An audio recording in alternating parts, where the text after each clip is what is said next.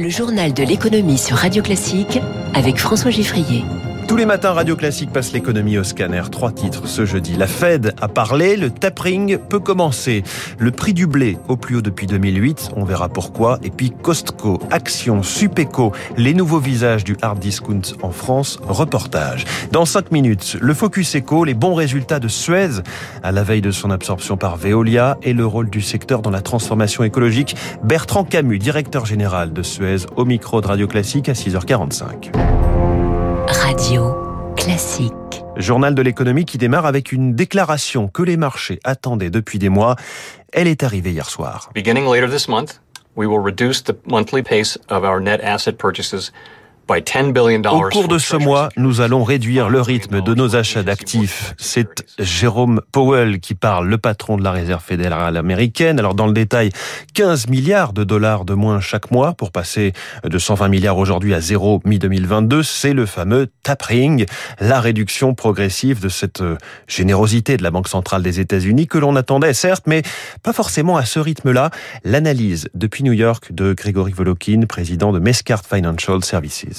La, Fed a envoyé un message assez subtil. On attendait donc ce fameux tapering de 12 milliards de dollars par mois et il faut un tapering de 15 milliards de dollars. Pourquoi cette différence? Pour terminer plus tôt le tapering. Pourquoi? Parce que avant de terminer le tapering, ils ne peuvent pas encore considérer une hausse des taux. Or, la Fed semble quand même un peu plus inquiète de, de l'inflation, même si il continue à dire qu'elle est temporaire, elle pourrait être temporaire pour plus longtemps. Donc, il se prépare à remonter les taux, peut-être un peu plus vite que prévu, ce qui n'est pas du tout un problème. On attendait une remontée peut-être des taux fin 2022. Euh, ça sera peut-être à la fin de l'été. Ah, la réaction des marchés hier soir, Wall Street ça réagit très positivement avec des nouveaux records. On commence à s'habituer. Hein. Le Dow Jones à 36 157 points, le Nasdaq 15 811 et le S&P 500 4 660. Plus tôt dans la journée, le CAC 40 avait signé lui aussi un nouveau record, clôturant hier soir au-dessus de son plus haut absolu, celui qui avait avait été atteint en séance il y a 21 ans. L'indice parisien a gagné hier 0,34% euh, à 6950 points. Quant à la bourse de Tokyo, elle est dans le vert également en direct. Elle est à plus 0,71% pour le Nikkei. Et sur les marchés, on note cette autre envolée historique, celle des prix du blé. Le blé tendre est un peu en dessous des 300 euros la tonne à Euronext, du jamais vu depuis 2008. Explication de Michel Portier, qui dirige le cabinet spécialisé Agritel. Premier facteur, du côté de l'offre, nous avons eu des incidents climatiques assez importants chez des principaux pays producteurs de blé comme la Russie, une sécheresse historique au Canada. Or, les Canadiens sont de grands exportateurs de blé.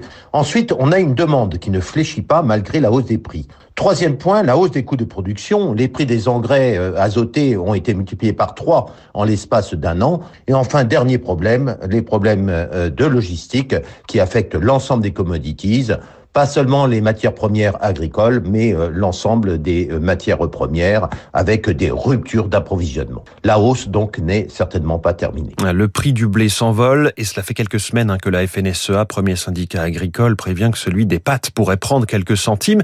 Mais alors dans une période où la question du pouvoir d'achat est mise en exergue, les Français auraient-ils le cœur à payer le moins cher possible, quitte à changer de magasin?